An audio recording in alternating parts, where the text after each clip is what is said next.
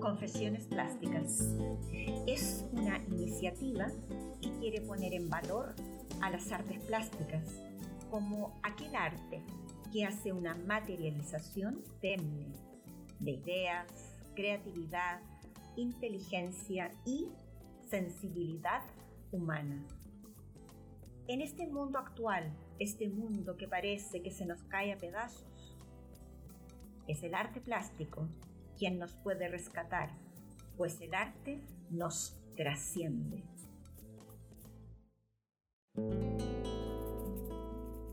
Acá, desde Madrid, nuevamente, Maite Barros al habla. Damos comienzo al esperado capítulo número uno de Confesiones Plásticas. Os conté de mis últimos devaneos y obsesiones, que suelo tenerlas. Cada noche, mientras espero y espero a que llegue Morfeo, quien últimamente tarda mucho en venir, porque ya hace calor en Madrid, ciudad que al estar ya en la fase número uno de la llamada desescalada por el confinamiento de la pandemia que nos aqueja, ha provocado esto un ánimo desatado en todos los... y lo ha desatado a la vez. Esto hace que haya jaleo, guitarreos, cantares, algunos desafinados, más de uno discute, un ser que no sé si es niño o niña, grita que parece que lo estuviesen torturando, más se escucha de lejos y de manera cantada la voz suave de una madre que dice, cariño, venga a dormir. Vaya, mejor no repito el tono en que responde aquel ser que se intuye pequeño. En fin, que cuesta dormir. Entonces yo me paseo por Instagram como en una especie de espíritu aventurero y investigativo para ver qué pasa más allá de mi balcón. Estoy ciertamente alucinada, incrédula, con una interrogante enorme en mi cabeza. Veo muchas, pero muchas, muchas llamadas influencers afanándose el día entero en inventar actividades para que no se aburran las criaturas. Pienso que madres más lateras, he visto menos padres, ¿eh? es decir, que he visto más madres en esta actividad. Ya digo, pienso que lateras y qué agobiantes, todo el día con las manualidades, el queque, ahora llamados cupcakes, el baile, la actividad de jardinería, las tareas. Vaya, yo pensaba que las tareas, los deberes debían hacerlas las criaturas mismas. En fin, que me agobian, me hacen ruido, de verdad, lo confieso. No sé por qué hay que entretener a las benditas criaturas. Y justamente, y debido a este paseo virtual y a este encuentro las influencers, y al impacto que me producen estas madres que todo lo hacen y todo lo filman, obvio, para entretener a los niños. Siempre hay más de uno. Es por esto que comencé a recordar mi propia infancia. Ciertamente que en mi infancia no hubo entretenedor ni entretenedora alguna. Diríamos en Viña del Mar, Chile. Mi papá y mi mamá eran oriundos de Santiago. Y este dato es importante, pues eso significaba que por parte de ambas familias, la Barros y de la Fuente, no había más familiar alguno viviendo en Viña del Mar. Es decir, no había primos, tías, tíos, abuelos, nadie más. Teniendo yo unos cuatro años, cuatro años y medio, llegamos a vivir a la casa familiar que mis padres se construyeron en el barrio de Miraflores en la ciudad de Viña del Mar. Debo decir que Miraflores no era como es ahora, para quien conozca ese barrio. En entonces, en aquel entonces era muy diferente, casi todo bosques de eucaliptus. Nuestra casa era la penúltima de la calle. No había más Dios patria, nada más. Al final de esta larga cuesta estaba nuestra casa y la última era del doctor Núñez. Mis padres, ambos del área de las ciencias, eran muy estructurados en sus profesiones, de hecho ambos fueron muy exitosos, pero medios hippies en su forma de pensar. Y llegamos a vivir a una casa que no estaba terminada y ni soñaba con estarlo. Y eso la hizo tremendamente activa. Nuestras vacaciones eran ir a Santiago, a casa de los abuelos maternos, o bien muchos años después, o algunos años después, ir al campo que compró mi abuelito, mi tata Lucho, en el Niño Dios de las Palmas. Esto está más arriba de Quebrada Alvarado y Quebrada Alvarado está más arriba de Olmué. Esto es internándose ya en la montaña. Esto lo compró, este campo lo compró mi abuelito cuando jubiló como vendedor viajero de telas.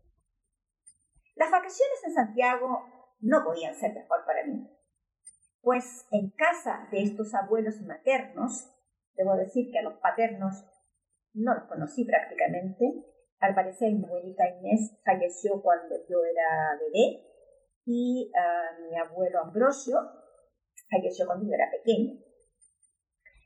Más pequeña aún, ¿no?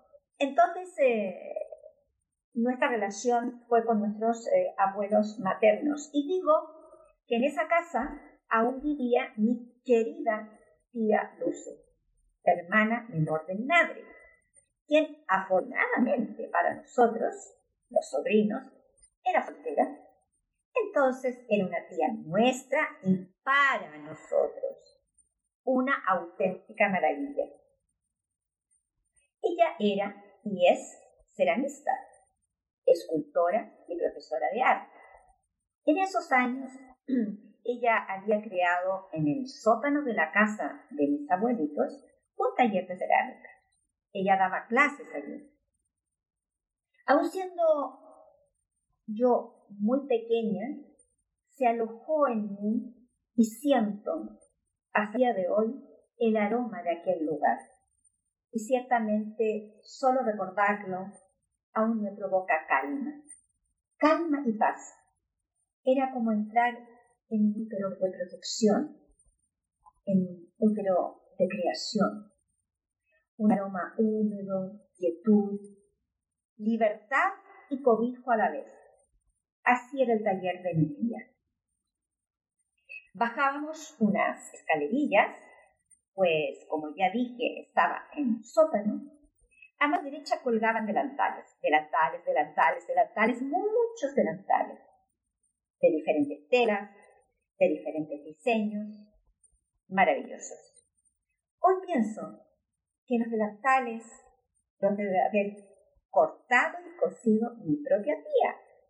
Porque en casa de mis abuelitos todo, todo, todo, todo, todo era hecho por las manos de mi abuelita o por las manos de mi tía. Colocarse el delantal era la parte inicial de este rito, así como el sacerdote se coloca su sotana, su túnica, para iniciar el rito litúrgico. Para mí, vestirme aquel delantal hacía constatar ya entraba en un mundo mágico de iniciación. Luego de los delantales, había unos tambores, llenos, llenos, llenos, llenos, llenísimos de greda. Pasábamos los seis sobrinos rigurosamente a meter las manos en tan maravillosa materia y sacar nuestra porción. Aunque no sé si mi hermano, al ser el mayor, pasaba por este ritual, pero si no éramos los seis sobrinos, éramos cinco. Hundí las manos en esta veda lisa, suave, de un aroma ancestral y profundo, a mí me hacía volar y me hacía sentir que todo estaba y estaría bien, en su justo y preciso equilibrio. Mi tía tenía en el centro de este taller una mesa larga, eterna, como la mesa de la última cena que estaba en el calendario de la cocina de mi abuela. Cada uno de nosotros cogía su taburete y se sumergía, se sumergía en este mundo y metía las manos en su trozo de tierra. Eso era fantástico, maravilloso, único y, por cierto, sanador. Mi tía, a diferencia de las actuales influencers, que me generan bastante pasmo, no nos daba instrucciones, cada cual volaba en su propio mundo.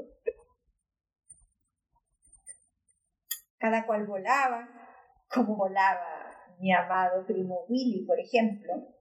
Él hacía bolitas, solo hacía bolitas, bolitas pequeñas, bolitas más grandes, bolitas diminutas. Él hacía bolitas.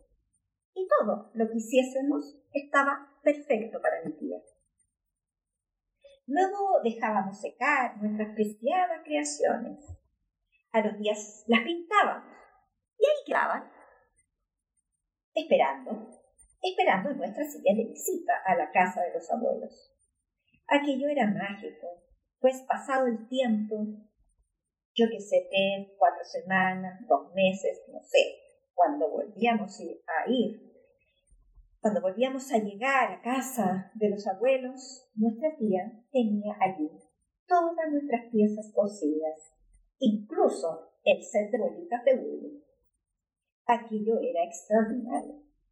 Yo tenía conciencia, yo tenía la certeza que no había ninguna otra niña de mi curso, ni de mi ciudad, que tuviese la posibilidad el privilegio de haber tenido arcilla en sus manos, haber moldeado sus pensamientos, sus temores, que yo tenía muchos, y sus sueños, y luego verlos materializados, eran reales, eran un objeto matérico que estaba allí frente a mí. Así, desde los cuatro años se fijó en mí una pasión absoluta por el taller. Siempre, en toda casa departamento chico más grande que haya tenido, siempre debe haber un espacio que sea el taller. Y también se fijó en mí el amor absoluto hacia la materia. Cuando mis abuelos vendieron aquella casa y mi tía se casó, se acabó la magia de aquel taller.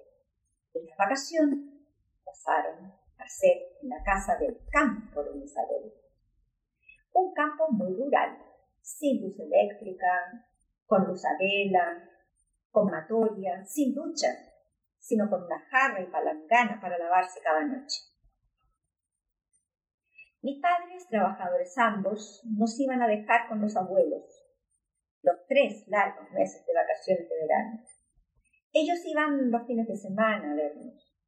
Obviamente, mi abuelita tenía un quehacer bárbaro. Aparte del trajín de una casa, de una casa de campo, con escoba y trapo. Ella secaba frutas, hacía descarozados, hacía huesillos, que luego serían nuestras colaciones para el colegio, hacía conservas de verduras, hacía el manjar, batía y hacía la mantequilla, cosía sábanas, ropa remendaba, y, por poco que tenía que hacer, además, era la curandera del lugar todo trabajador campesino llamado Guaso, cuando tenía alguna dolencia, iba a ver a doña Merceditas. Como su hijo, mi tío Chito, era médico, siempre le dejaba importantes boletines para que ella curara de los más variados malestares a toda la comunidad. Yo vi a mi abuelita curar el ojo de don Tiburcio cuando éste se ensartó una aguja de coser saco en el ojo. Mi abuela lo retiró, lo curó. Este hombre se había hecho, había sufrido este accidente mientras cosía un saco lleno de patatas que luego bajarían a vender a las ferias de Limache. En fin, yo vi curar a mi abuelita a mucha gente. Esa era doña Merceditas. No se amilanaba con el dolor ajeno, sino que se crecía. Bueno, claramente mi abuelita no tenía tiempo para entretener a los niños. Ese es un concepto demasiado actual y espero que solo de un grupo de personas. Pienso, espero y anhelo que haya padres que dejen libres a sus hijos cuando juegan. En fin, que el día en el campo partía con un tazón para cada hermano en una mano. Mi tazón tenía una cucharadita de café, pues yo había cogido este hábito, eh, había cogido esta costumbre cuando me acomodaba en el regazo de mi abuela a desayunar cuando ella venía a, a, a vernos. Eh, yo me metía en su regazo en la cama, cuando ella bebía café, pues me fui habituando a esta deliciosa bebida, hábito que tengo hasta el día de hoy. Bien, en una mano iba el tazón y en la otra un pan amasado con mantequilla y queso. Y ala, ala, a correr rumbo a la vaca en donde ordeñaban la leche directamente en cada tazón. Vamos, eso era absolutamente mágico. De la vaca me llenaban mi desayuno directamente. De ahí cada cual, pues oye, buscaba su rincón preferido para engullir tan delicioso manjar. Sobre una piedra, bajo el parrón, en los maizales, daba igual. Ahí comenzaba la libertad de inventarse el día. Solo debíamos llegar a la hora del almuerzo, a la hora de comer, con las manos bien lavadas. A sentarnos a la mesa bajo el parrón, junto a mi tata Lucho y a mi abuelita, a quien llamábamos cariñosamente Manina. Junto a mis hermanos, ambos mayores que yo. Las entretenciones podían ser variadas. Buscar guarizapos, mojarse en la sequía, en un agua translúcida, fría, cristalina, perseguir una gallina, o bien algo que a mí me fascinaba. Una de las actividades favoritas para mí en el campo era esperar la hora de mayor sol y ver cómo se calentaba la tierra desnuda. Entonces yo llenaba mi regaderita con agua muy fría y dibujaba sobre la tierra. Salió un vapor caliente y hacía un sonido era alucinante, porque yo iba dibujando y a la vez el dibujo se iba desvaneciendo. Otra opción era hacer collares con mi hermana. Para ello nos disponíamos a recolectar bellotas, semillas de pillay, secar peritas de melón, de sandía. Hoy existen los sets completos de Casa Ideas o aquí en Madrid en Alejop donde vienen las moscasillas, el hilo, el gancho, la aguja, incluso el diagrama del diseño del collarcito. Mi hermana y yo hacíamos los más variados diseños. Esta pasión le quedó a mi hermana hasta el día de hoy, que sigue diseñando collares. Eh, yo llegué a hacerle un rosario a mi abuelita con bellotas. Vaya Dios que trabajé para ensartar la aguja en cada de aquellas, cada una de aquellas bellotas.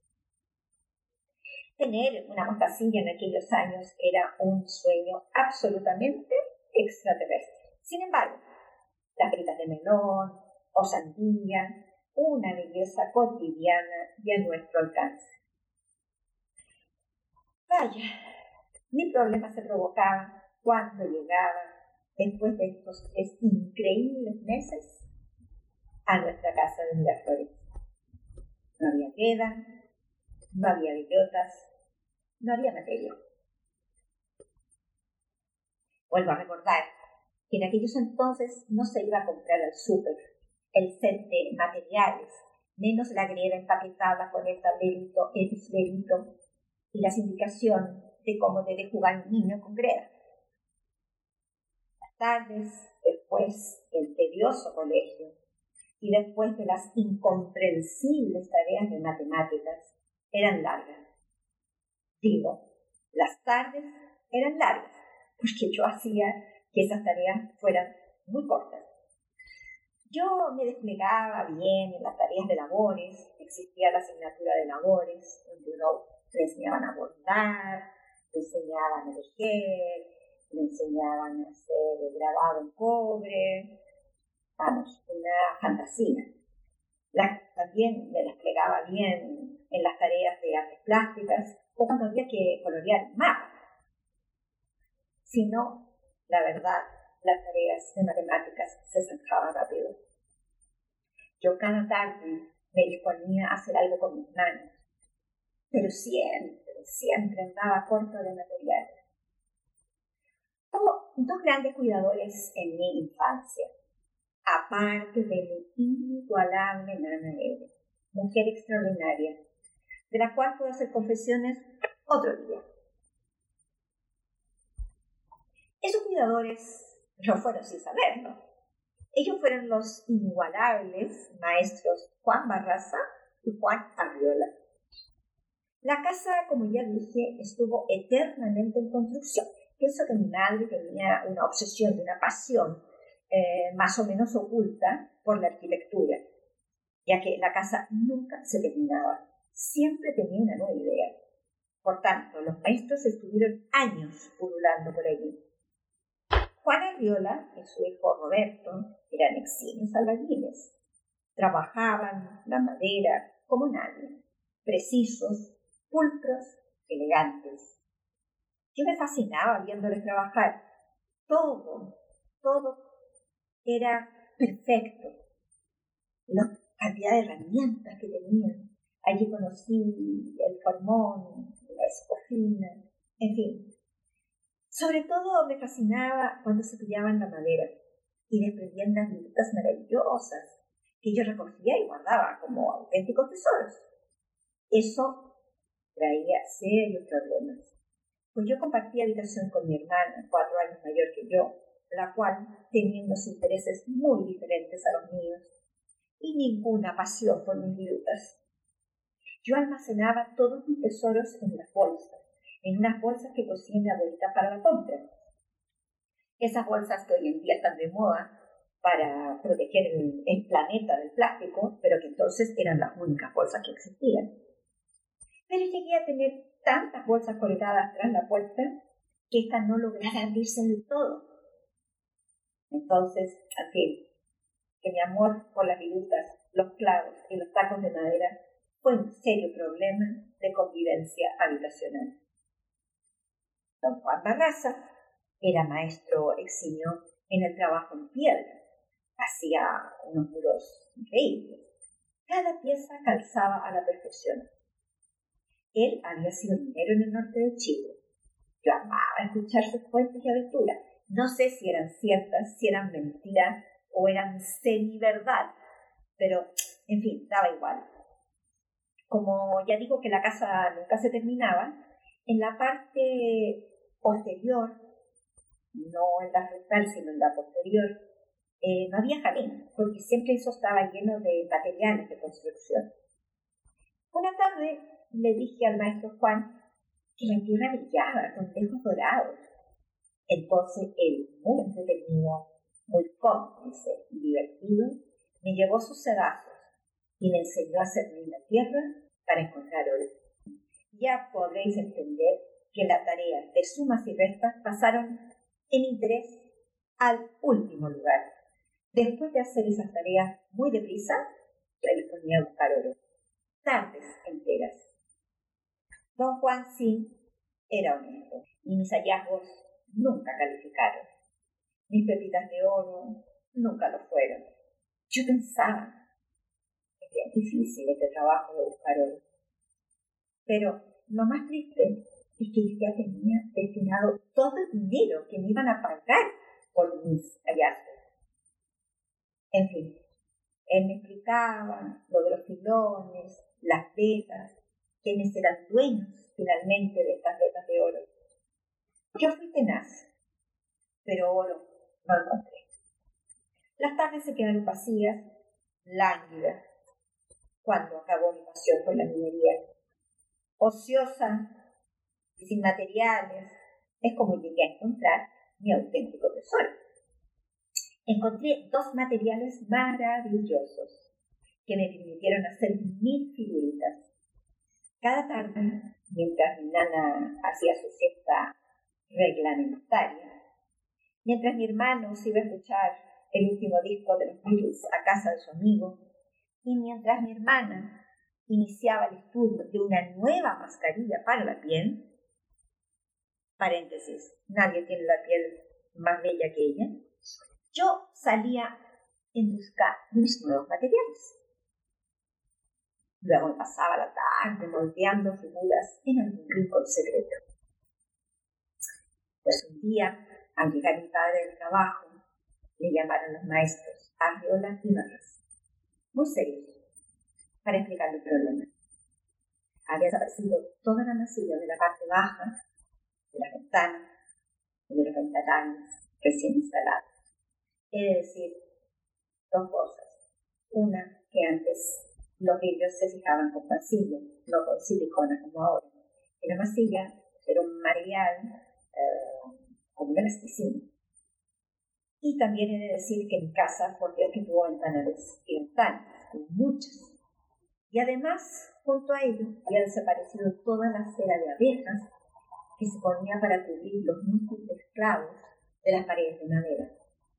Toda mi casa tuvo por dentro paredes de madera, o sea que clavos había. Mi dulce papá me llamó y me dijo, Monito, ¿qué has hecho? Oh, yo me enfadé mucho. ¿Por qué a mí? Porque todos me indicaban a mí, porque él, mi dulce padre, me indicaba solo a mí como sospechosa. ¿Por qué no mi hermano? Ah, ¿por qué no mi hermana? Mi papá eso. Me midió a mí y midió la altura hasta donde llegaba el material ausente. Yo no tuve defensa. Todo el material que faltaba tenía mi exacta, pequeña y brevísima altura. Tuve que confesar, yo era una ladrona de cera y de masilla. Bien, esta confesión hace directa relación a mi espasmo actual con las madres influencers, que además de ser, vamos, de crear actividades a las criaturas todo el santo día, las graban. Qué agobio de verdad, no sé qué pasa. Y pienso, qué libertad tuve yo en mi infancia. Una libertad añorada, unas tardes eternas. Qué maravilla el aburrirse. El aburrimiento es fantástico, pues del aburrimiento surgen grandes ideas, grandes inventos y grandes creaciones. También he de decir que desde allí se fijó en mí ah, la exacta y precisa idea de que la materia, el arte, eh, permite transmutar los dolores, permite transmutar ah, los miedos. estando hoy en Madrid, en esta extraña película de ciencia ficción, nuevamente el arte me ha salvado de la locura, de la soledad. He estado confinada en un piso compartido, en un departamento compartido, en donde dispongo de una habitación que transformé taller y otra habitación como dormitorio. Y ciertamente eh, a través de pintar objetos, de pintar retratos, de trabajar creativamente con diversos materiales, me ha permitido no caer en, en la crisis de ansiedad, en la crisis de agobio, por estar tan lejos de mi familia, estar tan sola, de estar eh, tan lejos de quienes amo, con ese temor de que afuera hay, paseaba por la calle la muerte. Una muerte mm, que no sabíamos quién portaba. Y así hemos estado prácticamente tres meses encerrados. Eh, nuevamente, el arte nos permite transmutar todo aquello que nos aqueja. El arte, sin duda, promete la salvación. Relacionado con todo esto, eh, de este primer relato, es la foto que hemos eh, colocado como imagen. Eh, la imagen es una obra pictórica de mi autoría que se llama Primero el Valle. Si os fijáis en esta obra aparecen dos imágenes blanquecinas y medio fantasmagóricas.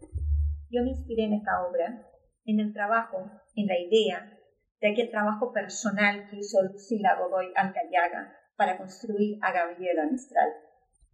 Gabriela narró en su poema La Otra este conflicto perenne entre Lucila y Gabriela. Una quiere matar a la otra, mas sin embargo aquello es imposible. E incluso cuando terminamos de leer el poema, no sabemos si Gabriela mató a Lucila o si Lucila mató a Gabriela.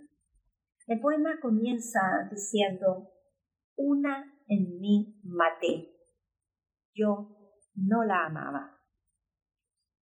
Me parece de una profundidad absoluta.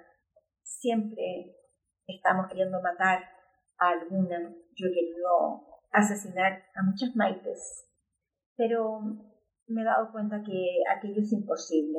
Aquello que fuimos, aquella que fuimos en la infancia, nuestro ser primigenio siempre asoma.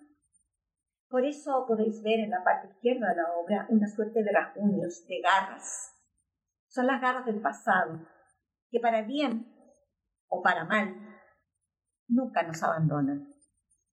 En mi caso, esta pequeña Maite que volaba en el taller de su tía trabajando en greda, esta pequeña Maite que buscó oro, que guardó virutas y que robó materia para poder transformar sus pensamientos y sus temores en objetos, esa pequeña Maite sigue estando aquí. En este caso pienso que es para bien. Hay muchas otras que he querido asesinar porque asoman para mal. Pero en fin, así somos. Un conjunto de personas, un conjunto de personalidades que nos hacen una y nos hacen una única e intransferible. Bien, espero que esta confesión os aliente a buscar en vuestra infancia y a rescatar eh, aquellos, aquellos niños que fuisteis. En el capítulo número 2